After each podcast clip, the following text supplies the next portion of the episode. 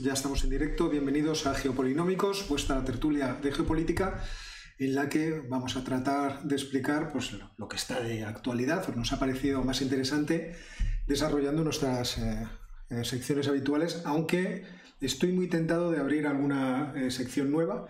Espero que el sonido y todo esté funcionando adecuadamente. Si veis que algo está mal o está descoordinado, decírmelo por aquí por el chat. Y estamos, pues, los geopolinómicos de guardia. Ángel Rodríguez, ¿qué tal? Buenas tardes. Jorge Turmo. Buenas tardes. Y un servidor, Oscar Vara, para contaros eh, todo lo que ocurre. Vamos a empezar con las noticias geopolíticas de la semana, por supuesto. Si me permitís, comienzo yo con una noticia muy cortita que la verdad es que el mundo está muy interesante por todas partes, pero sabéis que se han reunido ayer Erdogan y Putin y me ha parecido divertido porque en la declaración pública lo que hemos conocido es que Erdogan decía que tenía un registro de, anticuerpos de la, de la COVID-19 mayor que la de Putin. Y Putin, un poco desconcertado, le respondió que es que la forma de medir lo que tienen en Turquía y en Rusia no es exactamente la misma. Pero Erdogan seguía insistiendo. Y entonces Putin en un momento le dice, bueno, pero te vacunarás la segunda dosis con la Sputnik 5. Eh, y el otro dice, no, no, yo me estoy vacunando con Pfizer. Fue un comienzo de, reunión que parecía que iba a ir un poco al desastre. Sin embargo, inmediatamente eh, Erdogan quiso dejar claro que él está más que dispuesto a seguir con la relación con Rusia de compra de material bélico, a pesar de lo que vayan a decir los Estados Unidos. Que por cierto, los Estados Unidos ya han dejado muy claro que están dispuestos a, imponerle sanciones a su socio de la OTAN en el caso de que continúe con esta buena relación. E incluso han hecho un, órdago. Y el órdago consiste en eh, decirle a, Erdogan que si no devuelve las, las plataformas de misiles S-400, las sanciones van a ser seguras. Así que un tema interesante que puede resquebrajar la unidad de la OTAN. Eso hay que seguirlo. Eso es una cosa que seguir. Sí. ¿Quién quiere continuar con noticias? Bueno, yo tengo varias noticias. La primera es que la semana pasada las autoridades financieras y monetarias chinas prohibieron drásticamente el uso, compra, venta de bitcoins y en general cualquier tipo de criptomonedas. Prohibieron utilizarlas en transacciones e incluso han prohibido la actividad de minado para generarlas lo cual ha hecho que el Bitcoin se desplome sustancialmente y pone en riesgo incluso la virtualidad del Bitcoin como moneda medio de cambio activo en el medio y largo plazo.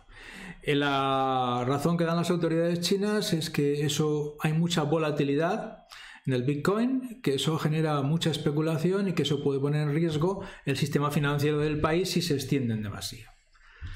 A mí una sensación que me da es que también, teniendo en cuenta la organización que, va a tener la propia moneda, con un lugar para emitir, otra para registrar y otra para hacer el análisis del Big Data, les es especialmente interesante tener controlado qué es lo que se hace con todos los medios de cambio para la planificación. Monopolio, monopolio y yuan necesita por encima de todo echar al resto de las monedas. Entonces, si quieren poner yuan, tienen que echar las otras. Este libro de hace 500 años. Sí. La otra noticia es que la semana pasada en Washington se reunieron los dirigentes de la Quad, Estados Unidos, Reino Unido, Australia y Japón, una reunión de muy alto nivel y además presencial en el cual se reafirmaron fundamentalmente su planteamiento de que la zona del Pacífico y el Índico han de parecer permanecer libres para la navegación de cualquiera, mercante no mercante, que quiera pasar por ellos y que van a ser, van a ser bastante activos defendiendo ese principio y poniéndolo en práctica, como ya os contamos que pasó la semana anterior, cuando un portaaviones mm, estadounidense transitó por aquellas aguas para, decir, bueno, parece que no hay muchos controles. Eh, otra noticia más que está también relacionada con China. La semana pasada, la directora financiera e hija del propietario de Huawei fue liberada en Canadá, llevaba ahí durante, encarcelada, bueno, encarcelada, custodiada durante tres años con cargos de corrupción. Estaba, en, eh, ¿cómo se llama?, encierro domiciliario en una de las dos villas que tiene en Canadá, que supongo que no será... Pobre mujer. Pobre mujer. Pobre mujer. Me, ha dolido mucho. Por eso sí, ha tenido que llevarlo al GPS en el tobillo derecho todo este tiempo. Entonces, al liberarla, no sé si es que se supone que tendrá que volver a declarar, etcétera, etcétera, pero al levantarle el arresto domiciliario, esta mujer se fue a China, donde fue muy bien recibida y se supone que eso puede ser el comienzo del fin de los enfrentamientos generados en torno a Huawei. Inmediatamente dos canadienses que estaban en China, a los que los chinos habían acusado más o menos de lo mismo, pero al revés, han sido liberados y han vuelto para casa. ya veremos. Esa, esa, es una historia divertida, porque uno era un ex diplomático, el otro era un empresario, los dos Michaels, o sea, se volvieron sí, famosos por ello, Michael, sí. y estaban acusados de delitos eh, contra la seguridad nacional. A uno se le condenó a 11 años eh, de prisión sin decir cuáles eran los cargos. Y por supuesto las autoridades decían, las autoridades chinas, que era independiente de lo que había pasado pero, con la... Pero también, en, también en Villa o en cárcel cárcel. No, no, esto es en cárcel Ah, china. cárcel, Debe ser un sitio bastante más interesante. Pobrecillo. Bueno, supongo que les tratarían, teniendo en cuenta que eran una pieza de intercambio, entonces les tratarían especialmente bien, quiero, supongo. Y en el caso de la hija del fundador de Huawei, eh, se ha llegado a un acuerdo. Ya sabéis cómo funcionan los tribunales, lo hemos visto tantas veces Sí. en las series de, de televisión, por el cual si ella declaraba que efectivamente se había producido movimientos, eh, operaciones a través de Irán que estaban prohibidos por las, eh, las sanciones de los Estados Unidos, ella era libre de marcharse. Y esa es el- la circunstancia que, que- que se ha vivido. Que bueno, en fin, también tiene, tiene su coña marinera, lógicamente. Pero claramente las dos cosas están unidas. relacionadas. Y la última noticia, que todavía no es noticia, lo será, por ahora es más o menos rumor, a principios del año 22 va a haber elecciones presidenciales en Filipinas. Por la actual constitución filipina, el presidente no se puede presentar a, presidente, aunque sí, como explicaremos, a vicepresidente, que es muy divertido. Y Me entonces, suena, eso me suena. Creo que puede ser... Está inventado ya, ¿no? Sí, sí, sí. pero lo más curioso, significativo, es que entre eh, quienes se van a postular, por durante este mes de octubre se tienen que postular los candidatos, parece ser que va a ir seguro, seguro Ferdinando Marcos, el hijo de Ferdinando Marcos. Venga ya, el junior, sí señor. Qué y con bueno. bastantes posibilidades de, Bueno, pero hay otro, la candidato muy famoso, que es el Sí. exboxeador Pacquiao. Exactamente. Hombre, a lo mejor entonces en lugar de elecciones podrían hacer otra cosa para decir quién es presidente, ¿no? Podría, podría. Duterte, desde luego que se prestaría voluntario. O sea, no Pero está vamos, diciendo seguro. todavía. No, Ahora que primero. que ya con pistola. No, la verdad es que está divertido. Está diver- estará divertido, esto lo seguiremos, porque además eh, lo de los presidente y vicepresidente es solamente un detalle. Para evitar la concentración de poderes que tuvo Fernando Marcos, la constitución filipina recoge dos, dos circunstancias. Primero, un presidente no se puede volver a presentar nunca más a presidente. Y al mismo tiempo hay elecciones a la vez a presidencia y vicepresidencia. O sea, que puede haber un presidente de un partido y un vicepresidente de otro que se tienen que entender, que se tienen que entender para evitar la concentración de poderes. Y Duterte ha dicho que ya que no se puede presentar a presidente, se está pensando presentarse a vicepresidente.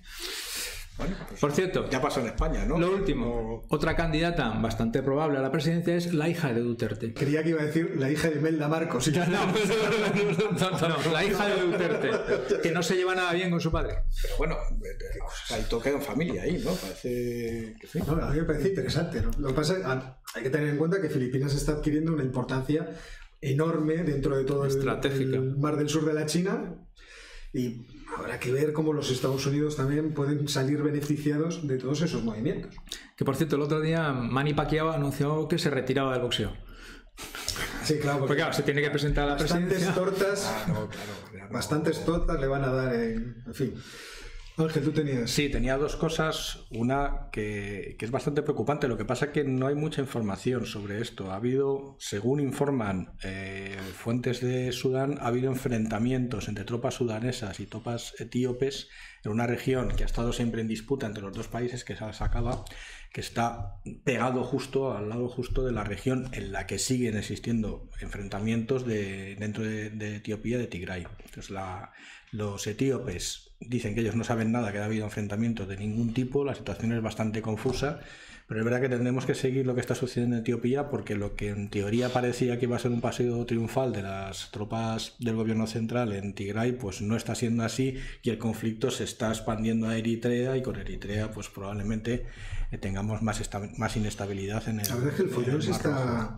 Porque hace, qué sé yo, 15 días, un mes, conocíamos que la región somalí de Etiopía había tenido problemas con la región de los Oromo, que es de la región de la etnia de la cual eh, Es el presidente. es el presidente Presidente. Ali.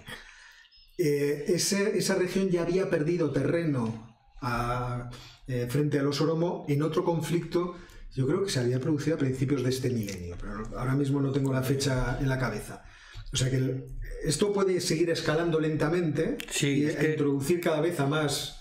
Y luego tenemos el problema egipcio, o sea, el problema de la presa del Renacimiento, ese es un problema. Entonces, podemos tener justo en ese rincón, que era un rincón en cierto modo prometedor, en donde ya había deslocalización de empresas eh, textiles europeas, podemos tener un follón. Hay lo, que, lo que sí que he leído, lo que pasa es que ya os digo, hay, hay muy poca información y la que llega no me parece, no me parece muy fiable, es que China está empezando a mediar, porque China tiene intereses en, Djibouti, en, Djibouti desde luego, y en Etiopía también, y lo que no quiere es que se produzca es eso, es una desestabilización general de la, de la región porque para ellos es ahora mismo una zona una zona vital. Pero los de Tigray nos están dejando. Lo seguiremos. No, no, los de Tigray nos están dejando. Nos están dejando. Así que lo seguiremos. Y la segunda, pues es una cosa que me, me, me, sorprende muchísimo que esté ocurriendo en un país que es capaz de construir submarinos nucleares y de vendérselos a, Australia, que es el Reino Unido. Pero todavía están en plano, ¿no? ¿Está, ocurriendo algo allí? No, pero tienen capacidad, están todos contentos de vender submarinos No nos deberíamos reír los españoles de este tema. Y, solo... y, no son capaces de llenar las, las gasolineras que tienen la gasolina, pero no tienen la forma de llenarlos y se están quedando sin comida en los supermercados. Fuera de bromas ya, la verdad es que la situación en el Reino Unido es no, vamos a ver, no es sorprendente, pero sí es muy preocupante. Y es muy preocupante porque no va a tener solución a corto plazo. Y aunque el gobierno finalmente saque a, a, los militares para hacer la distribución de gasolina, eso puede mantenerlo durante un periodo X en el tiempo, pero la escasez que tienen de transportistas no solo les afecta a ellos, es que está afectando también al resto de Europa. Es decir, no hay suficiente cantidad de, camioneros, de personal especializado en transporte de mercancías para abastecer el, crecimiento absolutamente inusual de la demanda que está viendo en todo el continente.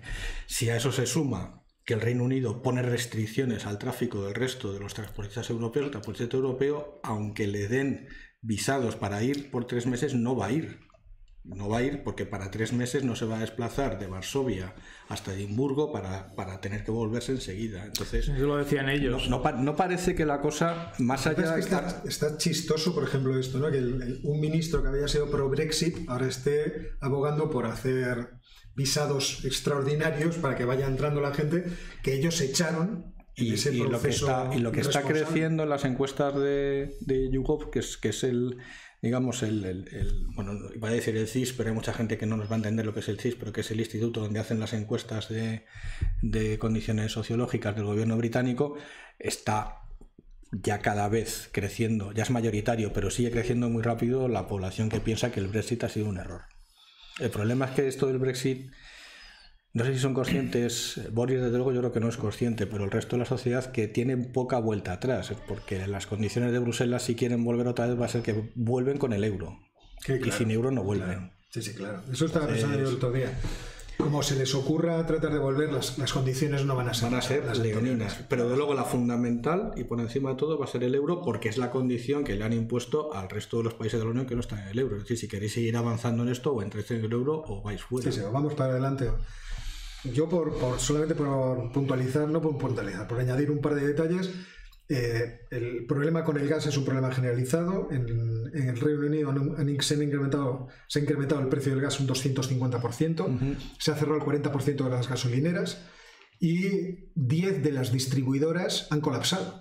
Es decir, yo no, no he logrado encontrar, pero me imagino que el problema es que ante la subida del precio del gas que ellos tienen que vender eh, por lo tanto, del coste de su producto, si tienen una, tarifa fija a la, a la, venta, un precio fijo a la venta para los clientes, se han debido encontrar con una situación en la que ya no podían eh, seguir con el negocio, y han ido cerrando.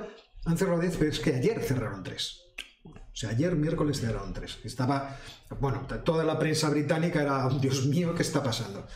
Y lo malo es que todavía la demanda, aunque el invierno está siendo más frío, el comienzo de, bueno, el otoño está siendo más frío, ya veremos qué pasa cuando llegue el invierno. a lo mejor nos estamos todos calentando en Europa, no sé. No, no lo creo. O sea, que pagaremos el gas al doble seguro, pero qué suministro va a haber. O sea, no me cabe bueno, pues vamos con los temas que vamos a desarrollar hoy en la tertulia, o vamos directamente con la tertulia.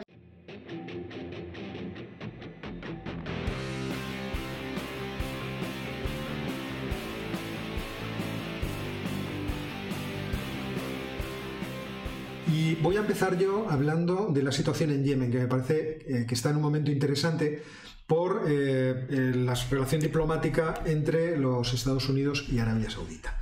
La cuestión de Yemen es difícil de explicar, no nos engañemos, ¿por qué? Porque Yemen es un país del tamaño de España, 500.000 kilómetros cuadrados más o menos, con una población de 30 millones de habitantes que está repartida en una miríada bastante, eh, vamos a decir, dispersa de eh, jefes de la guerra, movimientos políticos, eh, etnias, grupos religiosos que además no se llevan bien.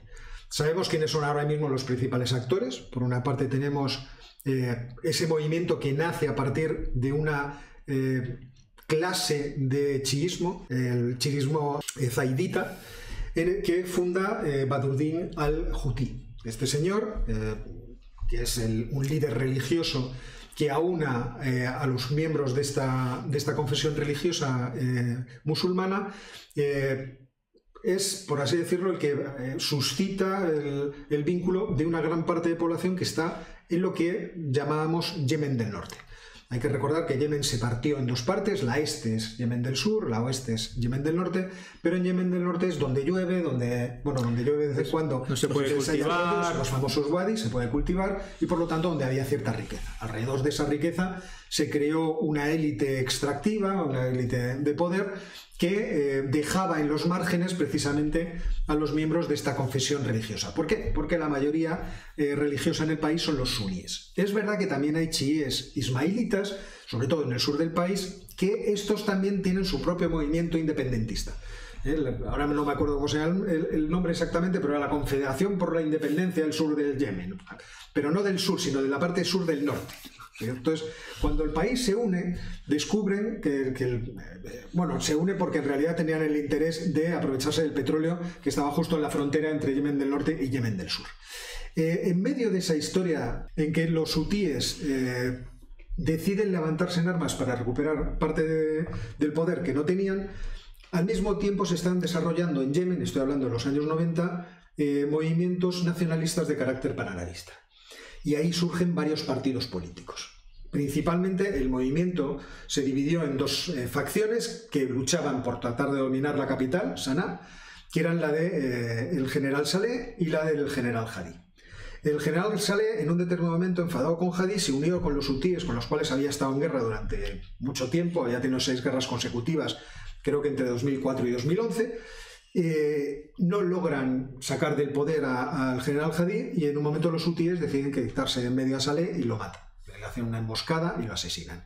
Y ahora lo que se puede decir, por llegar a la parte final de la historia, es que hay dos bandos en conflicto eh, definitivo, que son los hutíes y los eh, partidarios del general Hadi.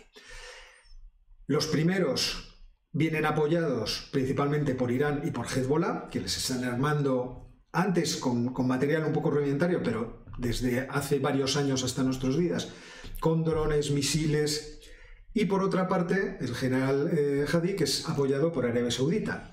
Y podríamos decir que por los Estados Unidos, cuando los Estados Unidos respaldaban a Arabia Saudita.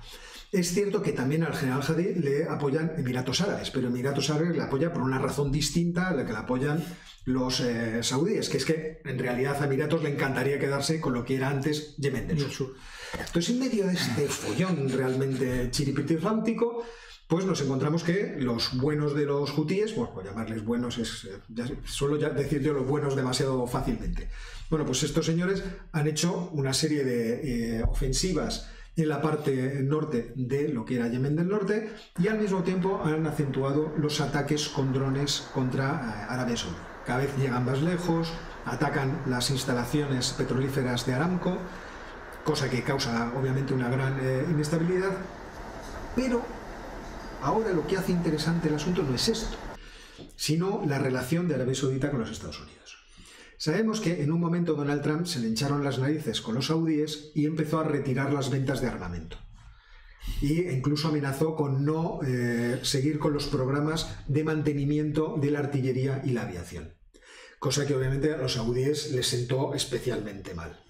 ¿Pero qué ha ocurrido? Pues en el entretanto ha ocurrido una cosa, y esa cosa es Afganistán.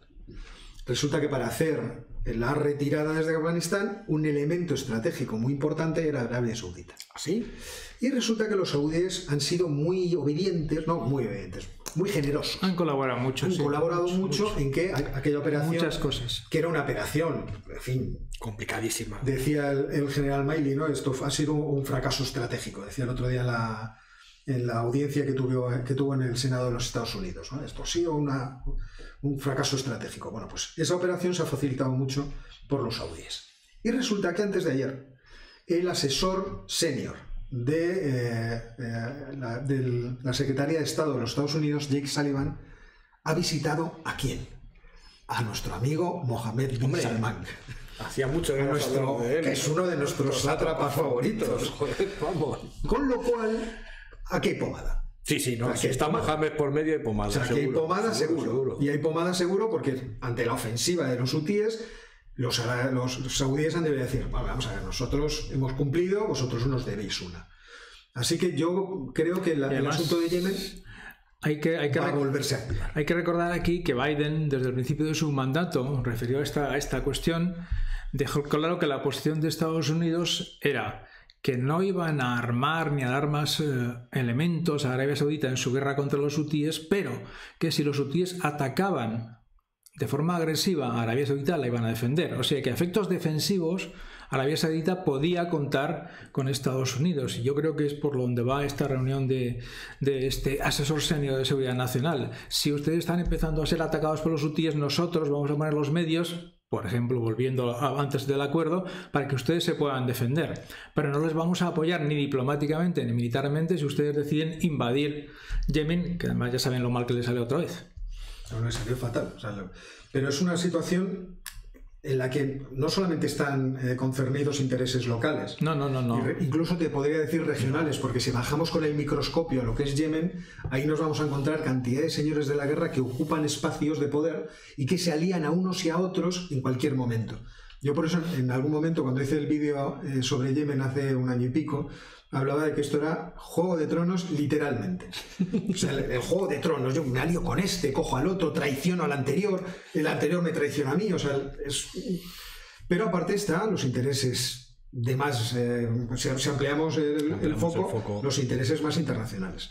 Y ahí tenemos a Irán, ahí tenemos también meti- metido en cierto modo a Israel de vez en cuando fastidiando las operaciones de Irán y obviamente los Estados Unidos. Es que no, vamos a ver, recordemos dónde está Yemen.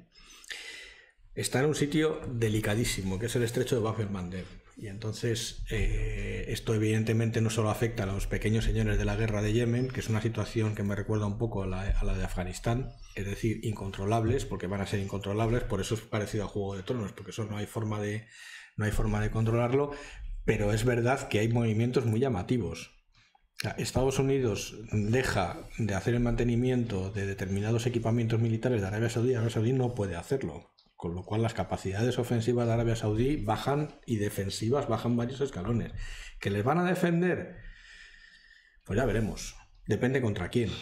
Si los norteamericanos ven que van a perder el control del estrecho de Mandeb, sí que intervendrán. Pero si las amenazas vienen de otro sitio, desde luego no vimos reacción cuando un enjambre de drones, de drones suicidas atacó Aramco. Las refinerías, sí. O sea, ahí no, no vimos ninguna reacción de nadie, con lo cual todo eso para mí es coherente con la retirada general de Estados Unidos de, de Oriente Medio. Creo que se van, pero se van, se van, o sea, y no van a dejar, no van a dejar allí prácticamente nada, salvo compromisos puntuales que tengan. Y el único compromiso, compromiso que tienen realmente que les interese a ellos es mantener las rutas de navegación abiertas, por una cuestión puramente reputacional, porque a ellos van y el canal de Suez comercialmente les va poco en ello, pero si dejan caer eso, sus socios del otro lado del, del continente en Asia van a decir, si habéis dejado caer aquí, Van a tomar nota y va a caer todo lo demás. O sea que no estáis en condiciones de... Es que imaginemos, de por hacer un poco de política ficción, que Arabia Saudita se estabiliza, que este tipo de ofensivas militares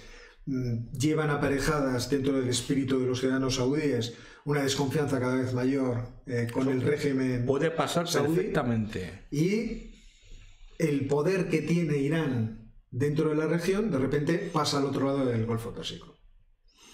Eso sería un problema muy gordo para los Estados Unidos y para los socios de los Estados Unidos, principalmente para uno muy concreto que todos tenemos en la cabeza. Y yo creo que en ese contexto hay que entender los movimientos de Israel con los pequeños, con los pequeños discos, con Emiratos, con Marruecos, porque está situándose, empieza no, y con la propia Arabia Saudita, o sea, que a veces ¿Qué va a pasar ahí? O sea, están, yo creo que están con las antenas puestas porque yo creo que están, y es verdad que hay mucha contestación dentro de Arabia Saudí a a Mohamed bin Salman. Yo creo que cuando hicimos esa trapa sí que contamos aquello que tiene, tuvo durante un año y medio a media familia real encarcelada en hoteles de siete estrellas porque se negaban a trabajar, lo cual me parece bastante razonable, claro, o sea, no, yo si llevo ese tren de vida, lo llevo llevando 40 años, me iba a trabajar, pues me iba a enfadar, lógicamente.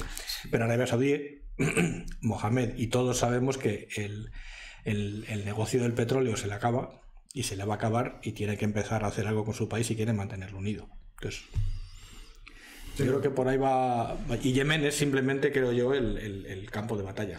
Sí, Yemen es un sitio donde hay una guerra próxima. Está claro que ahí se están jugando cosas, lo pasa aprovechando que el Pisuerga pasa por el lado, pues, oye. Lo, que no quieren que pase en el resto de los sitios lo descentralizan allí porque allí ya está el follón. Entonces ahí se ventilan las. A mí la verdad que la situación de Yemen me partía, bueno, me partía de risa. Entiéndase en este asunto pero me parecía realmente ya bracadabrante que metidos en el follón de todos contra todos, ahí aparecían mercenarios eh, occidentales, estadounidenses y europeos, a ver cómo podían sacar el petróleo en mitad del follón. Porque uno de los problemas que tenían en Yemen es que los pozos de petróleo estaban en manos de unos, del general Hadi, y los puertos para sacar el petróleo estaban en manos de los hutíes. Colocada, había que conseguir una colaboración entre las partes en conflicto. Yo, creo que ahí solo falta Wagner. Son los únicos que faltan. Seguramente habrá algunos. O sea, estoy convencido que algún aventurero de estos tenemos, Wagner tenemos a todos. Y, y Arabia Saudita. Mmm, puede dar gracias de que los yemenitas están muy divididos y enfrentados entre sí. Sí. Claro. Si fuese al revés, ojo, 30 ¿eh? millones de, soldados, soldados, ojo. No, no, de gente además muy combativa, ya toda la vida con el fusil en el hombro. Pues, en fin.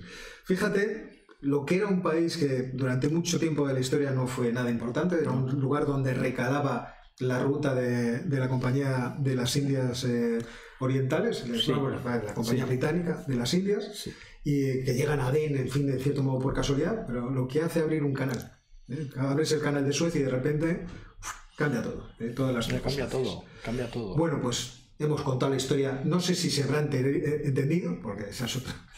esta, es una historia que se podría además haber contado todavía más larga. y vamos con el segundo tema, que me parece que el ponente era Ángel. Sí, pues en realidad son las, o iba a decir, son las elecciones de Alemania, pero en realidad son las elecciones europeas. Así que No, no hemos votado. Serán alemanas. No nos van a dejar votar. tenemos delegado el voto en quien nos paga el sueldo. Claro. Ah, vale.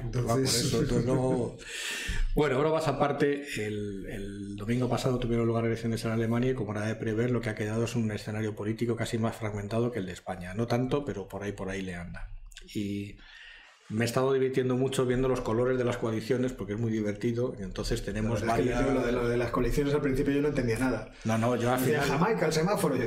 Claro, no, no, no, yo ya, ya me, he conseguido, me he conseguido y está muy difícil, está muy difícil. Entonces, eso digamos que es un asunto de política doméstica que le interesa a los alemanes y es para los alemanes, pero en realidad por, ese principio, esa declaración, esta situación tan, rara que tiene Alemania dentro de la Unión Europea, que es demasiado grande para Europa y demasiado pequeña para el mundo, pues al final nos, nos concierne a todos. De hecho, yo creo que os conté, el, no sé en qué periódico vi un titular que hablando de Angela Merkel decían a los españoles, dice, se va la mujer más importante de tu vida después de tu madre. es que es verdad, o sea, ha sido realmente la que ha gobernado Europa en los últimos 16 años. Luego hablaremos de ella, si lo ha hecho bien, si lo ha hecho mal, porque ahora que se va, todos todo son parabienes, pero ha tenido, ha tenido años especialmente duros. Entonces, ¿qué va a pasar en Alemania? No lo saben ni los alemanes lo que puede suceder, o lo que en principio están empezando a hablar, que yo creo con, con bastante inteligencia, han empezado a hablar los pequeños que están más enfrentados, es decir, los liberales y los verdes. Se reunieron ayer o antes de ayer, martes o miércoles de esta, de esta semana, a ver si podían llegar a algo. ¿Por qué? Porque son la llave para, el gobierno alemán. Si verdes y liberales se ponen de acuerdo, luego ya pueden elegir. Si gobiernan con la CDU, gobiernan con el SPD, que lo normal es que gobiernen con el SPD. ¿Qué es lo que pasa? Que son los que tienen las posiciones más enfrentadas. Y, de lo que concierne a Europa, tienen las, condiciones más, las posiciones más enfrentadas en lo que se refiere a los asuntos europeos. Los verdes están más alineados con la tesis del SPD que tienen que ir hacia una Europa unida, a mutualizar deuda, a empezar a pensar en un, políticas fiscales políticas comunes, fiscales comunes, etcétera, etcétera, etcétera. Y los liberales están más a la derecha todavía que, que, que, la CDU y dicen que de mutualizar nada, que volver otra vez al, pasto, al pacto de estabilidad de las condiciones iniciales con más multas, con lo cual ahí campo está abierto. Están muy enfrentados también en la forma de gestionar el cambio climático y la, y la transición hacia la, hacia la economía. Están muy enfrentados porque mientras que unos, que son los verdes, es a base de impuestos, los otros dicen que de impuestos nada. Que mecanismo de mercado y... es, la, versión de Ayuso, pero con menos gracia porque son alemanes. O sea, no tiene, no tiene más, más la cosa. Y luego está la CDU y el SPD. Han dicho los dos y lo han dicho reiteradas veces y han jurado y han jurado que no van a volver a la gran coalición, porque ha sido nefasto para los dos partidos. Es verdad que los dos han perdido mucho, mucha intención de voto, pero es normal de dos partidos que llevan en el gobierno, en el caso de la CDU desde, desde el año 2005, si no recuerdo mal, y el caso del SPD lleva dos gobiernos en coalición.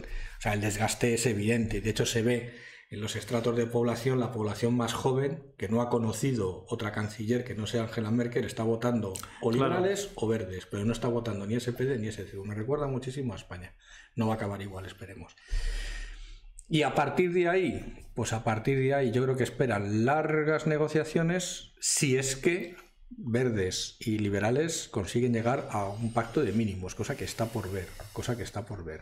Si no llegan a ese pacto de mínimos, la CDU y la SPD se tienen que pensar en volver, volver a reeditar. a reeditar la coalición porque les da la mayoría. Pero en todo 52. nuevas elecciones no parece.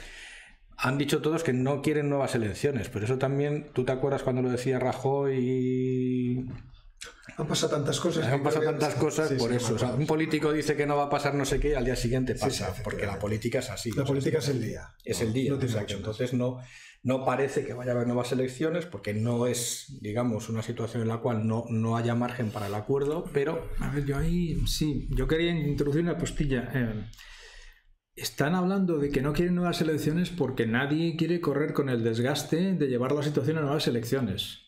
Otra cosa es que hagan a su vez los sacrificios necesarios para que no las haya. A mí me parece que la gran coalición es imposible por lo siguiente con los resultados electorales debería presidirlo el socialdemócrata. Por tanto, si el socialdemócrata no lo, no lo, no lo puede presidir, no hay gran coalición.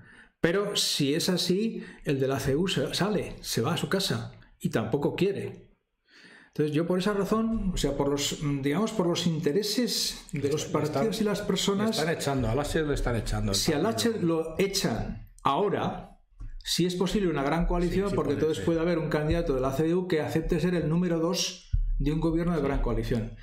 Si se permanece ahí, no, en absoluto. Entonces, si permanece, ya las opciones son más difíciles. Y además, en este momento, pues lógicamente, liberales y verdes tienen un poder de negociación enorme. Enorme. Si es que llegan a un acuerdo, que es bastante difícil. O sea que. Entonces, ¿eso qué efectos tiene en Europa? pues que estaremos empantanados prácticamente en la política europea hasta que se resuelva. Que tendremos Merkel hasta Navidades. Claro, por lo más. O más. Porque, porque está en funciones. Claro. Claro ah, bueno, pues entonces que continúen, que se bloqueen entre ellos. Ah, por eso esto. Ángela, es un hasta encanto. el verano. Es un encanto. por eso de que es un encanto, depende a qué, a qué alemán se lo preguntes. lógicamente, no, y a qué español se lo preguntes. También, o sea, que hay, hay opiniones contra. Es verdad que deja un legado que ahora parece que le han salido a geógrafos por todas partes. Pero eso siempre pasa. Ya sabes aquello de. Sí. ¿Cómo es? A, burro muerto se va al rabo. Todo, claro, por eso. O sea que. Pero bueno, ha sido una canciller que yo creo que se ha equivocado en muchísimas cosas, evidentemente como nos equivocamos todos, pero es verdad que durante 16 años ha conseguido más o menos mantener esto un poco unido, porque las a raíz de la entrada a la Unión Europea de los países de Europa del Este, las, las fuerzas, siempre las confundo, ¿son las centrífugas o las centrípetas? Las centrífugas. Las centrífugas, que son las que echan todo para afuera, ya entonces eran muy importantes, ya hemos visto el Brexit, hay más Brexit por ahí debajo, ahí está Polonia, está Hungría, es decir, no es como el caso de Grecia que les queríamos echar y al final se quedaron, esto es al revés, o sea, hay gente que está pensando seriamente en, irse y, esa parte quizás es lo, que puede quedar en su haber de haberlo manejado no con un espíritu europeísta, porque yo creo que Merkel no es una europeísta convencida, como era Helmut Kohl, ni muchísimo menos, pero sí con un espíritu pragmático de, bueno, vamos avanzando y luego ya veremos. Y yo creo que ha sido, yo creo que ese ha sido el legado de su, de, su, de sus años en la, en la Cancillería. Y sobre todo el hecho de que como ha estado durante tantos años en la Cancillería de un país tan importante como Alemania, ha introducido una, digamos, estabilidad casi forzada en el resto de los países, porque si la Cancillería cambia mucho, pues los países tienen oportunidades de posicionarse en contra o al revés de Alemania. Mientras que eso no es así, si el gobierno está llevado por la misma persona y el mismo partido durante tanto tiempo, esa situación es difícil que se desestabilice. Yo creo que es eso lo que en su caso señalará después. Sí. Eso. No exactamente las políticas concretas, unas u otras. ¿eh? Unas u otras. Y luego queda un fleco que es difícil de saber cómo se va a resolver, que es la situación entre Alemania y Rusia y la Unión Europea y Rusia. Porque el tejido ahora mismo de relaciones que hay ahora lo ha hecho ella.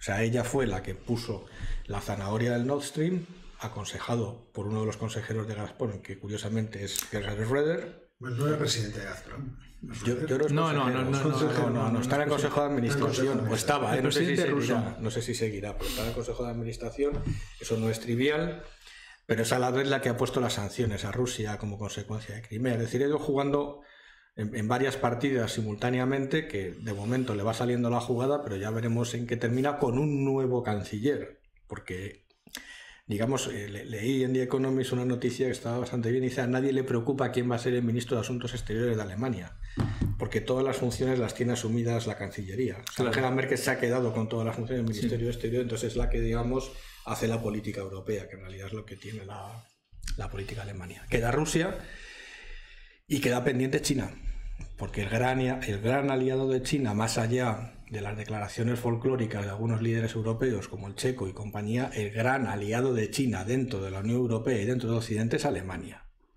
que es el principal socio comercial de China y Alemania es el, que le vende los coches. Es la única es la única economía avanzada que tiene un superávit bilateral comercial con China. Y Angela Merkel dos veces por año se da una vuelta por China a ver cómo van las fábricas de Mercedes y a ver cómo funciona la cosa.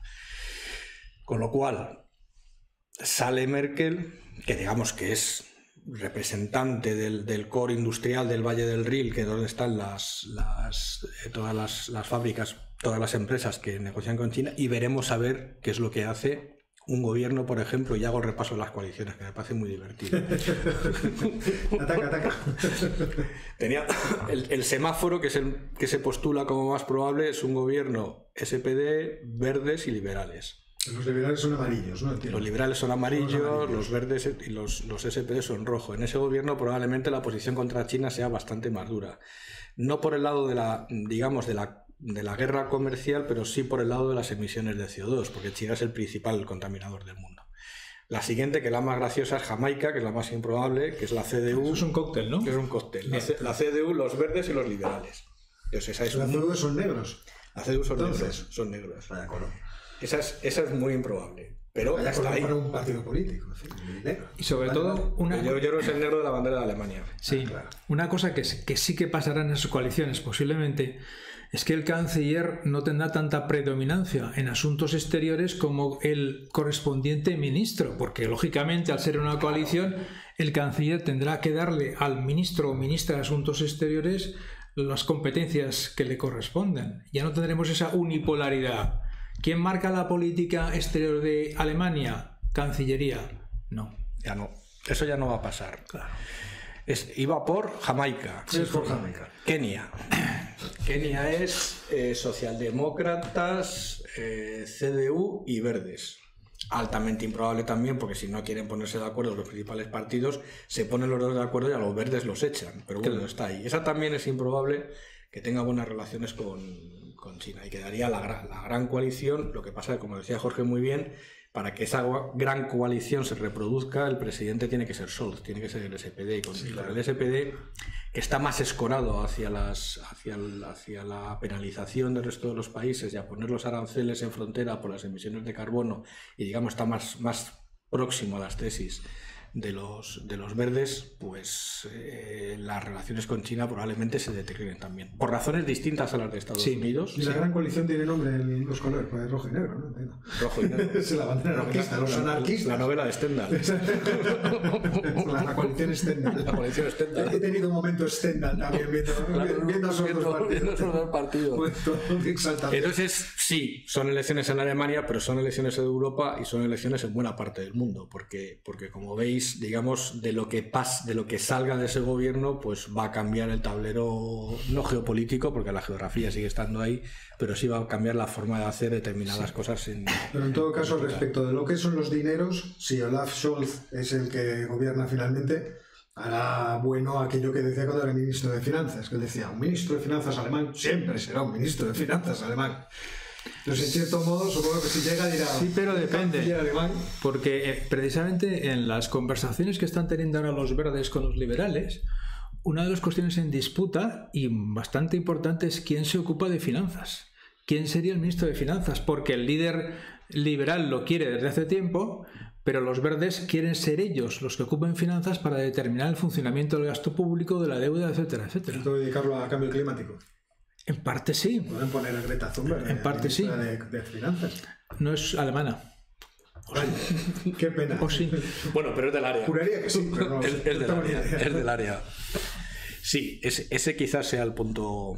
Scholz ha sido el ministro de Finanzas alemán que ha permitido el pacto europeo de los fondos de la ayuda europea. O sea que sí que es un ministro de Finanzas alemán vigilante de la ortodoxia presupuestaria, pero cuando llega un momento determinado se ha abierto, digamos, el presupuesto comunitario mucho más rápido que, que con Volkswagen. Merkel ha dejado hacer, tanto en 2008 como ahora ha dejado hacer. es decir, ella, siguiendo sus principios que siempre dicen que es muy científica, ha dicho, ¿qué dicen los expertos? Que hay que reducir el gasto público que nos hundimos, reduzcase. Ahora, ¿qué dicen los expertos? Que hay que aumentar el gasto público porque nos hundimos, aumentese. O sea, si, os fijáis, nunca ha tenido una opinión clara porque Para eso, y, la, negociación se la, se la deja al malo. O sea, se la dejó a Sauber, que fue el malo de la película realmente, y ahora la buena se la ha dejado a Sol y dice, a ver qué sacar de ahí. Y el que ha hecho del el papel de alemán malo ha sido Rute, ha sido holandés. O sea que ha sabido mantenerse muy bien eh, jugando entre bambalinas, porque al final todos dijeron, no, el acuerdo lo ha conseguido Ángela. Ángela ha estado moviendo los peones ahí para arriba, para abajo, hasta que ha conseguido sacar lo que ella quería. Pues esa es una habilidad política es la, habilidad política. es la habilidad política. Es la habilidad política. O sea, eso es lo que es. Entonces, quiero decir que eso tiene sus claros y sus sombras, pero el Ministerio de Finanzas alemán es el ministerio es el ministerio, porque es el que determina las finanzas europeas. Sí, sí, sí, Entonces... Bueno, pues entonces veremos, ¿no? O sea, tenemos que estar todavía atentos a qué va a pasar. Esto yo, va creo, yo creo que antes gana Leti la Champions que, veamos la solución. De Bien, señores, me parece que no tendremos solución para este problema. ¿Qué le vamos a hacer? Y vamos a pasar al siguiente tema. Que, es, toca a ti. Sí, que es la, un tema que parece muy lejano y muy aburrido y muy tonto y es que se han cumplido 20 años de la Organización de Cooperación de Shanghái y lo han celebrado con una reunión en Dushanbe, que está en Tadjikistán, o sea, por allá. Bueno, ¿por qué esto tiene una cierta, cierta importancia? Por allá. Podemos cogerlo a la cámara. Esta organización se creó hace 20 años y los miembros eran Rusia, China, Tadjikistán, Kirguistán y Kazajstán. O sea, nada prácticamente nada y no tenía apenas actividad, relación. Bueno, durante un montón de tiempo no ha tenido ninguna actividad hasta ahora. Ahora se ha reactivado. ¿Por qué se reactiva las implicaciones que tiene esto? Primero, a la organización se han ido sumando quién? Uzbekistán y Turkmenistán, de Asia Central, Pakistán, la India, ¿eh? O sea, ya vamos teniendo una organización que cubre parte de lo que, si os acordáis cuando hablábamos de, de Mackinder y el Heartland y que quien controlase Asia Central controlaría el mundo, pues la SFO, estos controlan el centro del mundo. Estos, concretamente son los que controlan el corazón del mundo. El corazón del mundo es de estos. Ahora mismo. Además, ahora la han relanzado con la intención de tratar de forma conjunta temas como la COVID, como el cambio climático, etcétera, etcétera. Cuando oímos de otras reuniones en otras áreas del mundo en el cual los socios se ponen de acuerdo no solo para cuestiones estratégicas, sino también para tratar del cambio climático, la pobreza, la COVID, esto es como el reflejo en un espejo. Vamos a tratar nosotros desde nuestra perspectiva esto. Y en la declaración, a mí lo que más me llama la atención es un párrafo en el cual se declaran a favor de eh, una relación internacional multipolar pacífica multipolar pacífica. ¿Y eso cómo es? Pues que hay más de un polo. Hay un polo y que no se quieren pegar.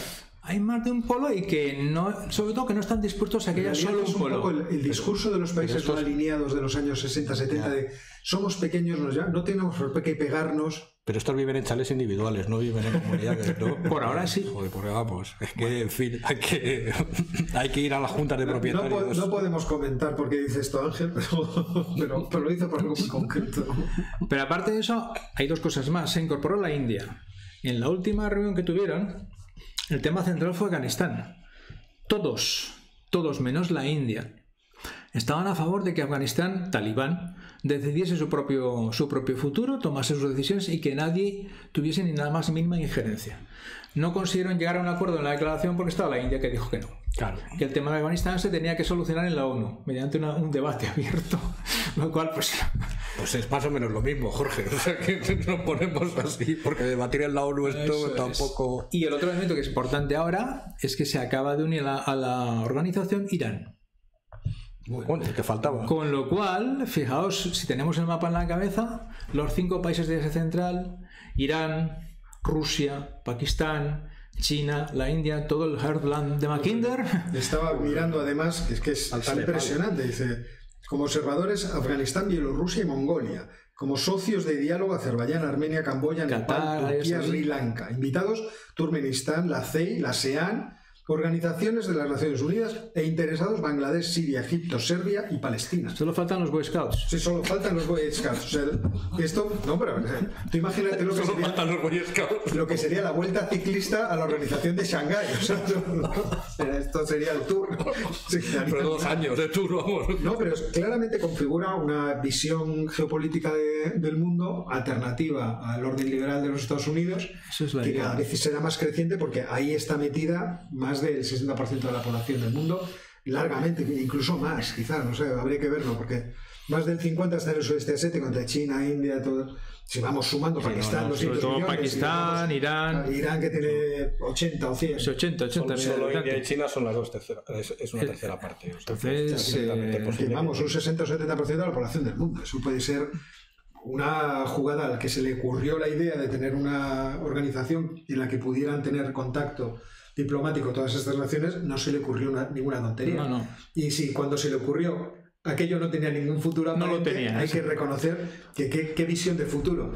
Y supongo que el, el, que se le ocurrió quizá llevaba mucho tiempo gobernando en Rusia, que no sé, o sea, estoy haciendo una hipótesis arriesgada. Arriesgada, pero o sea, hay sí, que reconocer que en hay su momento, que tiene sí, en su momento cierta sí. visión de, momento, lo, del que tenía, futuro lo que tenía en el radar seguro es que, Bueno, no, que, que no se le escapara. que no se le escaparan los Lo- países lo que estaban que sobre su- ya. Porque claro, inicialmente era Asia Central que eh, basculaba entre la antigua URSS, Rusia y China. Ahora están más, más ah, ligados a China por las inversiones, pero políticamente están ligados a Rusia, que es cuando hay ejercicios militares el que lleva el ejército allí, a Uzbekistán, a Kazajstán, etcétera, etcétera. O sea que eso constituye un conglomerado en el cual a lo mejor hay que plantearse si eso es el comienzo de una alianza de medio y largo plazo, sobre todo entre Rusia y China. Si tienen muchos intereses en común. Ya veremos. Hay Pero zonas las luego que tienen tienen zonas conflictos. de fricción. Por eso. No sé. El centro Asia no deja no deja de ser una zona de fricción. Sí, los lo, que pasa es que esto a mí me da la impresión que se han reunido de urgencia para ver qué hacer con Afganistán, pero sobre todo lo que tienen que decir, que si quieren que Afganistán sea libre y que pueda decidir, lo que tienen que hacer es poner el dinero. Y de dinero no han hablado. No.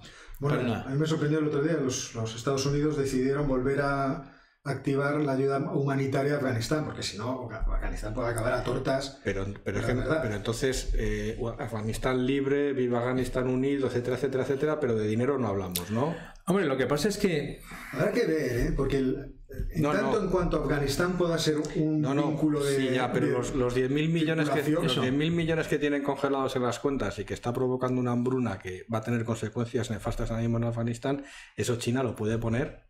Vamos, es que, sí, sin ningún problema. Si quiere, si Rusia lo puede poner mañana pero mañana. Y entre los dos son 5.000 millones cada uno, que para ellos es calderilla. pero a cambio, a cambio exigirán garantías. Está claro que China quiere garantías de estabilidad para sus inversiones. Exigirán para ventajas. Bien, pero, más, pero más estabilidad que no haya una hambruna y que no haya una migración masiva que empieza a recorrer toda Rusia para venir a Europa, es que 5.000 millones no es dinero. O sea que no sé exactamente a qué están jugando. Y al hilo de eso también vi una noticia el otro día, pero no era muy retorcido el, argumento, de eso hay, que estudiarlo. Al parecer, el bueno, Biden y por supuesto el Pentágono están pensando en volver a los, a los ataques selectivos con drones en Afganistán, asesinatos selectivos, porque piensan que va a haber otra vez actividad terrorista contra Estados Unidos. De hecho, ayer un general dijo que se esperaba un ataque inminente de Al Qaeda en, en Estados Unidos. Al Qaeda lleva sin hacer atentados 15 años, me parece. Pero bueno, eso lo de menos. Darle un poco de crédito al general, hombre. No, no que, que no profesionalmente. No ni él ni Al Qaeda, ninguno de los dos. Entonces, la cosa, la cosa que me llamó poderosísimamente la atención es que al hilo de esta reunión, eh, Rusia estaba en negociaciones con estos mismos generales del, del Pentágono para prestarles las bases aéreas que los rusos tienen en Asia Central para los drones americanos. Y dices, Vamos a ver. Rebobino. Y yo rebobinaba y no entendía nada. Resulta que vamos a volver a matar en Afganistán.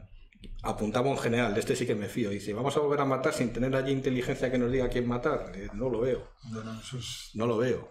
Los rusos me alquilan las bases, pero si estamos a matar con los rusos, ¿cómo queda la cosa? Los rusos me alquilan las casas, pero no me alquilan sus bases, me alquilan las bases de Uzbekistán. ¿Qué dices? ¿Para qué? Aquí. Todo esto que se arregla más fácil, efectivamente, que yo creo que la solución correcta de Estados Unidos toma los 10.000 millones. Sí, sí. O China eh, y, gestionalos tú. Y gestionalos tú. claro. Gestionalos tú. Pero gestionalos. O sea, no, no, no crees con control. con control y ya está. Pero es que Rusia y China podrían poner esa cantidad de dinero. O sea que sospecho que le han hecho la culpa a la India, pero no se han puesto de acuerdo ni siquiera entre ellos de, ver qué hacer. Hombre, se han puesto de acuerdo. La India era fácil, que, no firmar. Se han puesto de acuerdo en los principios. Eso es relativamente fácil porque están todos de acuerdo. Casi todos han sido favorables al gobierno talibán. Le han apoyado a los talibanes cuando no estaban en el poder, no solo con armamento, sino con apoyo diplomático. Una vez que están ahí, está clarísimo y además es la forma de dejar definitivamente fuera de juego de esa zona a Estados Unidos, al que por cierto tampoco le va mal. No, no, no, no, le va nada. de ahí hay un paso muy grande a involucrarse y realmente intentar estabilizar el propio país. Claro, ¿Mm? que no. es muy difícil. es muy difícil. Creo que. ¿Podéis decir a los oyentes que hemos tenido un problema con la cámara? Pero que se, está No, no, no, si es que se encarga siempre Oscar, entonces no, nosotros seguimos, seguimos aquí hablando.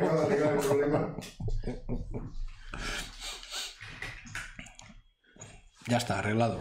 Como ya todavía tenemos baterías. Claro, ya, más que sepan los oyentes que siempre es mi cámara. Pasa nada, que no pasa nada. Aquí siempre estropea mi cámara. no, sé, no sé por qué será. O sea, siendo esto, como comenta uno de nuestros amables eh, espectadores, una calvocracia, semicalvocracia. No, no, no, Yo estoy marginado. Yo estoy marginado. pero tenemos Gross Collection. ¿eh? Por eso, por eso, tenemos Gross Collection. pero bueno, ya está arreglado el asunto. Entonces, no sé de qué estabais hablando mientras yo pues, sabía. pues, de la influencia que va a tener esta organización sobre Afganistán, que es probable que invite a Afganistán a unirse a la, organización, porque está en medio de todo el mundo. Sí. Sí, pues, sí, ¿por qué no? Como miembro, como, como lo que quieras y que manden a quien observador, están los servidores observadores, pues que estén ellos también para empezar y luego ya a quien quiera. Claro. Y luego ya veremos hasta qué punto. Otra cosa, y esto lo apuntabas tú también, están de acuerdo en algunas cosas, en otras no. No creo que tengan un plan claro de medio plazo para Afganistán. Yo creo que no. Tenían el plan de que se fueran los norteamericanos. Vale, eso ya está hecho. Ya está hecho. ¿Y ahora, qué con Afganistán? Claro. Afganistán ahora mismo es un agujero negro que no se sabe exactamente qué va a pasar con él. Y además, yo creo que ni siquiera saben cómo se va a producir la confluencia de intereses de las distintas potencias. No, no, no. no, no, no. Quiero decir, ahora los iraníes ya se están dando cuenta otra vez de que realmente aquellos no eran sus amigos. Los pakistaníes también, oye, es que realmente estos no son nuestros amigos. Los hindúes están diciendo, es que ayudar a los afganistanos, a los afganistanes, afganistanos, afganos. a los afganos para meter eh, una cuña contra Pakistán tampoco parece especialmente interesante. Y lo de hacer pasar carreteras o, gasoductos por ese territorio...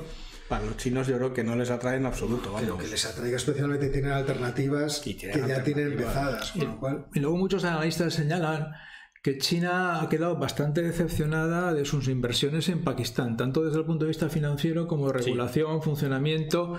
Y están empezando a decir, si en Pakistán nos pasa esto, en Afganistán, ¿qué va a pasar?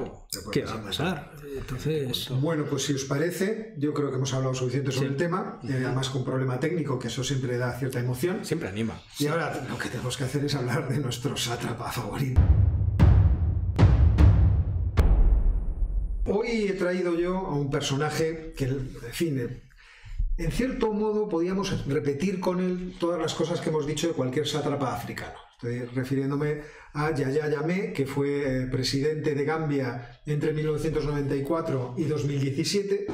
Eh, por un golpe de Estado. Es el, típico eh, militar chusquero, porque era en realidad teniente, que se haría con otros tenientes, da un golpe de Estado que afortunadamente es incruento y de repente se hace con el poder. Eh, en su trayectoria o en su currículum vitae, pues encontramos todos los elementos básicos del buen sátrapa. El dominio eh, familiar del Estado, eh, la explotación de los recursos solamente a su favor, tratar de arrinconar todas las fuerzas opositoras que le podían hacer sombra, pero mientras tanto... Perdón, ¿Estudió en la Sorbona? Eh, estudió, en la Sorbona, creo que no, pero no, lo sé, o sea, ya me he perdido. Creo que no. no, le falta currículum a este le falta, le falta, currículum. Le falta el elemento básico esencial, haber estudiado la Sorbona. Pero todo lo demás lo tiene, o sea, el, rompe lazos con los Estados Unidos y con, con, Francia y se aproxima a China, Rusia, Gaddafi. O sea, es el, el típico personaje que en cierto modo pues ya conocemos. ¿Cuál es lo, interesante de este señor entonces? Pues que como algunos de los sátrapas que hemos tenido en, nuestro programa y que eran africanos, tiene un componente de excentricidad que es realmente muy llamativo y quizá de, entre todos el más llamativo. Cuando decimos Idi Amin se comía a la gente, no se ha podido demostrar, pues claro, parece insuperable. Cuando vemos a Bokassa coronarse emperador, decimos esto es insuperable. Pero Yaya Yamé tenía su elemento, a pesar de ser en Gambia un país relativamente eh, desconocido y pequeño, que, no tiene aparentemente mucha importancia, él en lo que era bueno era en la excentricidad. Entonces, cuando llega al poder, lo voy a tener que leer porque es difícil, él eh, se hace nombrar su excelencia el jeque profesor Alaji Dr. Yaya Abdulazid Awal Yemus Yunkun Yame Nasiru Dendem Babili Mansa. Santo Dios. Esto era como había que llamarle en público. no, no había sitio en el oficio para nada más. No había para nada más. esto fue la entrada. lo siguiente de la, de la entrada fue que, bueno, pues aparte de las elecciones amañadas, los golpes de Estado en el que le trataban de echar pero eran frustrados, es que este hombre comienza al principio con una serie de políticas que le hacen tener cierta buena prensa en Occidente. ¿eh? Eh, por una parte prohíbe la mutilación eh, genital femenina, por otra parte hace una legislación para evitar los matrimonios infantiles, solamente se podían casar a partir de los 18 años y la gente decía, oh". pero inmediatamente comienza su deriva. Obviamente hace una legislación contra los homosexuales, que él decía que era todavía más dura que la que había en Irán y se enorgullecía de eso pero luego empieza a profundizar en este aspecto excéntrico de su personalidad y empieza a afirmar que el SIDA, que era un problema muy grave en Gambia, no debía curarse con antirretrovirales, sino con una serie de eh, productos eh, naturales. con hierbas, de, su mezcla de allí de Gambia, y que él había dado con la clave exacta. Y tenía la patente. claro, empezó a prohibir el tratamiento con antirretrovirales y a fomentar que la gente que tenía SIDA, yo creo que con una intención en principio aviesa, eh, fueran tomando estos productos. Pero la intención aviesa empieza a, a, disdibujarse cuando este muchacho progresa en esa, en esa vía diciendo que él puede curar la infertilidad femenina también con este tipo de productos. Y de hecho hace un programa en el país de curar la infertilidad con este tipo de, hierbas y se hace fotografiar con los bebés nacidos, con las mujeres. Y ya como se va animando, dice, pues también puedo curar el asma. Entonces también las hierbas estas pueden hasta el punto, y la tensión arterial, todo, todo tipo de cosas, hasta el punto que, claro, los, los, que estaban allí en Naciones Unidas con los programas contra el SIDA empiezan a protestar. Lo inmediato que hace es expulsarles a todo el país porque no tienen claro, idea de lo que tienen que hacer. Lo que haría yo. Lógicamente. eh, en esa vía de, de, profundización de su excentricidad, decía hacer una campaña contra la brujería.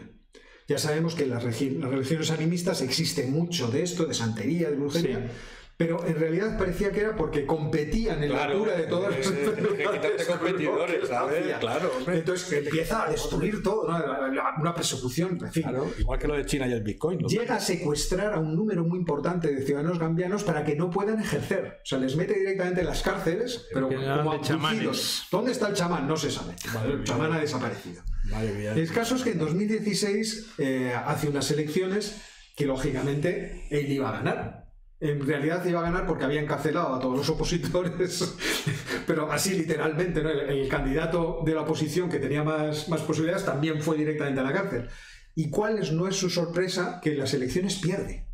¿Contra quién? Contra sí mismo. Pierde. Ah. Bueno, pierde contra uno de los opositores, que debía ser pues, el tercero cabeza de lista o cuarto cabeza de lista, porque había barrido las listas eh, de los candidatos de los opositores. Y de repente ese opositor que quedaba gana las elecciones.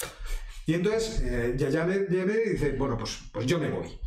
Y todo el mundo, ah, qué bien, va a haber una transición tranquila. Al cabo de un mes dice, no, me lo he pensado mejor. Y no me, voy. Y no me apetece nada irme. Entonces la comunidad internacional empezó a, a presionar para que abandonara el cargo. Y al cabo de un año de mucha presión, efectivamente, parte para el exilio eh, y se eh, radica en Guinea Ecuatorial, donde Hombre. es acogido muy alegremente Madre por. Obiang Nguema. Eh, los que llegan al poder empiezan a levantar las alfombras y se encuentran que el muchacho se ha llevado decenas de millones de dólares por todos los lados. Como esto acaba en los medios de comunicación eh, públicos, el presidente de los Estados Unidos en ese momento, Donald Trump, eh, hace una, promulga un, decreto de estos, una orden ejecutiva para que se bloqueen todos los fondos del presidente Jammeh. Y ahora mismo Jammeh quiere volver al país para volverse a presentar a las elecciones. Para recuperar O sea que los otros le, le tienen vetado, lógicamente. O sea, ya le han dicho como presidente, aparezca por aquí, te vamos a dar y vas a ir directo a la prisión Quiero mi más dinero, cercana. quiero mi dinero. Pero él lo que quiere es lo que dinero, ¿no? claro. Y esta es la historia de nuestro sátrapa de hoy. En fin, uno de esos personajes africanos No, no, pero- que ya conocemos. Todo esto le pasa por no haber ido a la Sorbona. Si hubiera ido a la Sorbona, Entonces no hubiera tenido ningún ese problema. no hubiera tenido ningún Y problema. además hubiera podido ir a París en el exilio. Claro, En vez de tener que ser ahí a Guinea Ecuatorial. Efectivamente. Bueno, sí que que- Guinea Ecuatorial ya sabemos que se han volcado mucho hacia los franceses. ¿eh? Sí, Sí, sí, sí. En los últimos tiempos nos han dejado a los españoles un poco de lado. Y con esto terminamos la sección y nos vamos con la recomendación bibliográfica.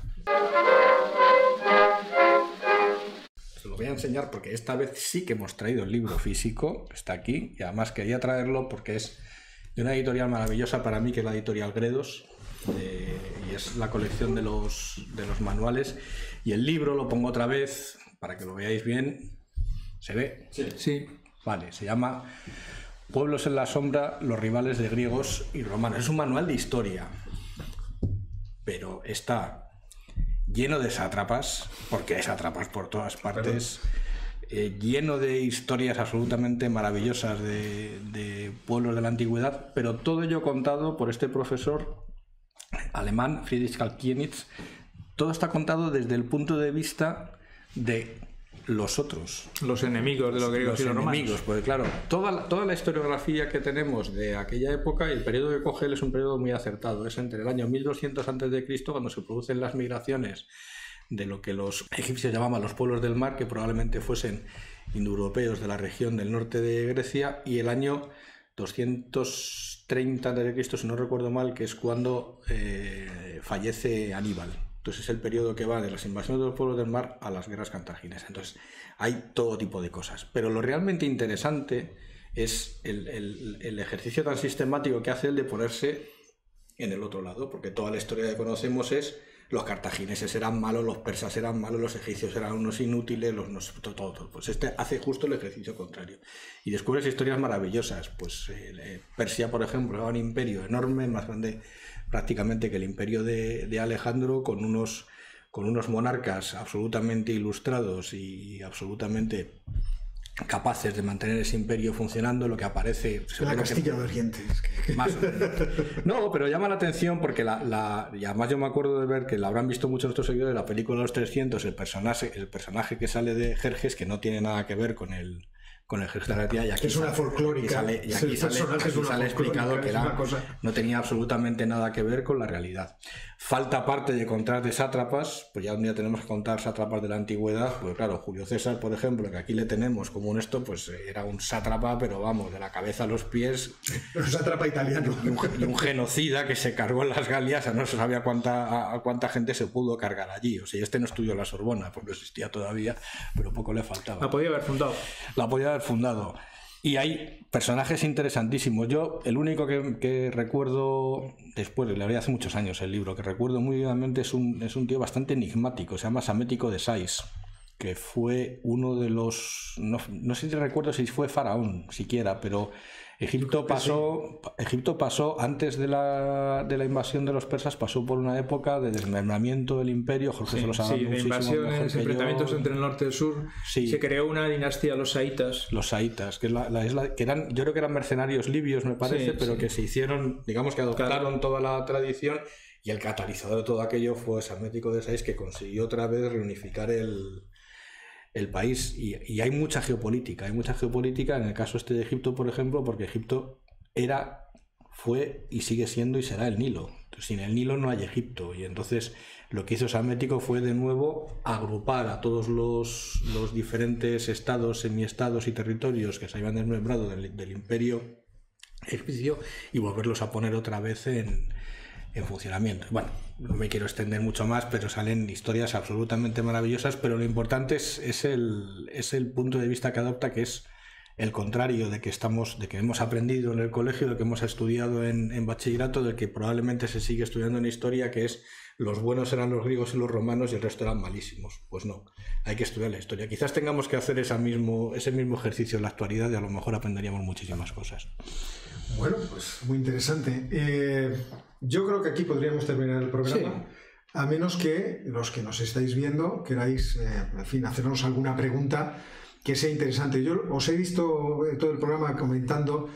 He de decir, por ejemplo, hay una pregunta de Zatil, dice, ¿qué opinan del, síndrome de La Habana? Yo no sé qué es el síndrome de La Habana, entonces no, puedo opinar. No, no lo sé. Eh, no, tengo ni idea. Pero si queréis hacer alguna pregunta ahora en, en directo, Supongo que las preguntas entrarán con un poco de retraso, porque, eh, como sabéis, aquí hay una demora. En realidad, esto en directo es un poco fantasioso. Pero he visto comentarios aquí, voy a hacer uno porque me toca muy de cerca, dice desde la falsa que el Jerjes de 300, en el que se basa la película, es del autor del cómic eh, Frank Miller, efectivamente. O sea, la película está basada en el cómic de Frank Miller, que es uno de los autores de cómic más apasionantes que existen autor de, Sin City, autor de Batman Año 1, en fin, uno de los, de los eh, autores de cómic que, bueno, a mí me encantaría poder tener solamente la visión de la composición que él hace de sus, de sus cómics. Eh, pero si no tenéis... Eh, me dicen que la portada del libro no se vio bien. Ángel. Vuelve a es que es muy negra, es muy oscura. No, pero estaba, estaba un poco desenfocado. Yo ahora lo, trataré, pero por un poco más atrás. Yo trataré de, de volverlo a sacar pero mira, por ejemplo, aquí nos hacen una pregunta que, es, en fin, dice, ¿va a haber apagones en invierno en España? Esta es una pregunta interesante. ¿Va a haber apagones en invierno en España? Yo supongo que no por lo siguiente. O sea, es verdad que no sabemos lo que va a ocurrir. no, no lo sabemos. En cuanto el, mercado que ahora mismo está con una oferta que es insuficiente, que es muy rígida, sobre todo en el, en el gas, en lo que es la provisión de gas, es verdad que cuando aumente la demanda en serio en invierno, pues los mercados se tensionarán más, muy probable. España tiene dos vías de entrada de, gas. Una es el del gasoducto que viene desde, desde Argelia. Eh, mañana creo que el ministro de Asuntos Exteriores marcha a Argelia a asegurarse de que todos los grifos están abiertos y que todo está más o menos en orden. Y la otra vía, bueno, la otra vía era el otro gasoducto que iba por, por Marruecos. Marruecos que lo han se cerrado. ha cerrado por culpa del problema diplomático entre los sí, pero, pero se ha cerrado en septiembre lo cual significa que hay tiempo para negociar bajo determinadas condiciones de forma que en noviembre esté otra vez abierto. Hoy nos ha sorprendido la idea de que, bueno, la noticia de que Marruecos ha pedido que se invierta el sentido del gas y que ahora España pueda mandar gas a, Marruecos.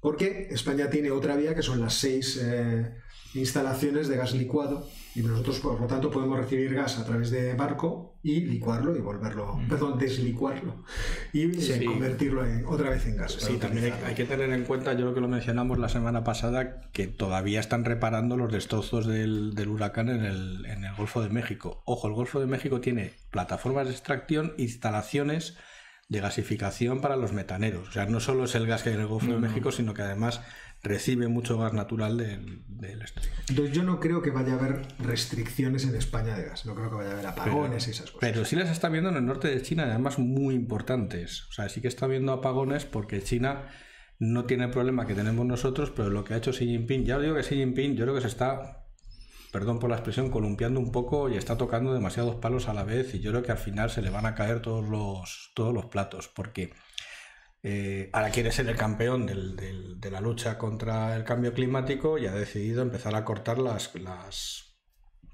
centrales eh, térmicas de carbón. Y entonces eso lo que está provocando son apagones, lógicamente, porque las, digamos, están empezando a, demandar mucho gas para producir electricidad y utilizar menos carbón y, la demanda en China, sobre todo en las provincias del norte, es enorme, pues absolutamente enorme. Estamos hablando de poblaciones como Pekín de, de, de 25, de 30 millones de personas con Tianjin y eso sí que es verdad que está tensionando el, mercado eléctrico, pero no es que sea el mismo caso, pero sí está relacionado y en parte explica ese incremento tan grande del precio del gas natural que al final repercute en el precio tan grande que tenemos en la, energía. Hay dos preguntas acerca de la inflación. Yo no, es un tema que no quiero sacar adelante de Ángel, porque Ángel es de los que decía que la inflación no es estructural problema de la inflación, pero ayer Jerome Powell lo dijo. ¿Qué dijo? ¿Qué, dijo? Parece que la inflación está empezando a ser estructural. No, se está alargando un poquito. Pero... No, no, él dijo estructural. es que ayer no le tienen que explicar estadística. Vamos a ver, hasta que no enganchemos en noviembre la subida del precio del petróleo del año pasado, pues eh, estaremos con inflaciones altas. Lo de España, la subyacente. Hay que mirar la subyacente. No miréis la que sale de la principal, que sale que coge el pollo, el de Boris, que no tiene pollo, que coge los alimentos. está en el 0, y poco, ¿no? 0,3. 0,3, que no es nada. Entonces, ¿qué es lo que está pasando? Lo que está pasando, yo es que llevo en el centro de Madrid y lo veo. Lo que está pasando es que nos ha dicho Ayuso que podemos salir a beber cerveza a las terrazas y hemos salido todos en tromba y no se puede andar por las calles de Madrid tienes un tirón tan fuerte de la demanda. La inflación mundial se produce en Madrid. Hombre, claro. Maldita Ayuso. Estamos todos haciendo lo mismo. Ha salido todo el mundo de golpe, se han levantado los confinamientos y hemos salido todos con, muchísima, con muchísimo dinero que teníamos ahorrado de no salir de casa a consumir. ¿Qué es lo que pasa? Lo que han hecho las industrias, sobre todo las industrias grandes, las industrias que tienen muchos costes fijos, ha sido vaciar de existencias lo que tenían y esperar a ver si arrancaban la producción o no si había demanda. Y entonces estamos en un desajuste que puede durar un año tranquilamente. Sí, sobre eso recuerdo que el año pasado vino aquí el, el gobernador del Banco de España y se le planteó una cuestión similar y él dijo, bueno, es posible que haya algo de inflación durante unos meses porque toda la demanda, todo el consumo que no hemos hecho durante la pandemia, se refería a España, se va a poner sobre la mesa al tener la pandemia y como los productores han reducido su producción porque no había demanda hasta que vuelvan, gracias a la elasticidad, sean capaces de incrementar la producción, vamos a tener meses, meses de inflación. Ahora, como dice Ángel, la subyacente no cambia mucho porque las condiciones de equilibrio por debajo de esto son, son parecidas. Es más, ¿Eh? Eh, lo que sí que se observa, y esos son los datos de depósitos bancarios, el caso de España seguro y el caso de Italia también, que lo he mirado, es que estamos ahorrando más que antes. O sea, parece que salimos mucho, pero no gastamos más que antes. Es decir, la tasa de ahorro ha pegado otro saltito más y llevamos bastante tiempo que el ahorro está aumentando en países tradicionalmente muy, muy derrochones.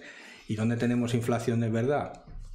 Inflación de verdad, yo hablo de inflación de verdad por encima del 5%. O sea, que esté bailando entre el 2 y el 3, eso ni es inflación ni es nada. Pero bueno, 5, por encima del 5% en Estados Unidos. Yo le quiero al ministro a este muchacho. Pero es que en Estados Unidos la situación es bastante diferente porque ahí el tirón de la demanda sí que está siendo mucho más fuerte que en Europa. Entonces el desajuste es más grande, lógicamente. pero en, las materias primas, por ejemplo, cuando veamos estos precios que estamos viendo de subida, va a salir gas natural de debajo de las piedras. Sí, claro. A los productores de, la, de la cuenca del Pérmico y de, y de Baker en Estados Unidos, los del Shale, en cuanto vean el gas que está el gas a cuánto en Europa, empiezan a empaquetar para Europa barcos metaneros, pero vamos, a toda velocidad. El gas en Europa está ahora al equivalente a 100 dólares el barril, de petróleo. o sea, mucho más a lo que está el, barril, el barril que está subiendo. Que está subiendo. lo que pasa es que podemos tener dos, tres meses de desajuste hasta que llega eso, pero, pero yo más no. Yo no sé, tenemos el petróleo a 80 dólares, el carbón a 210, a, no sé. sí, pero lo que claro, el índice de precios alimenticios de las Naciones Unidas ha subido un treinta y tantos por ciento por las malas cosechas de Brasil. Entonces hay, hay muchos sitios donde están coincidiendo muchos problemas y luego habrá que ver pero si eso el, enorme cantidad de dinero que los Estados Unidos pueden poner en circulación en su proyecto de, gasto público llega al final a... A Biden se le están complicando las cosas en su partido. Eso decía yo esta mañana. en su partido. Vamos a otras cosas. Primero darle gracias a, a Agradecemos que nos invites a una cerveza.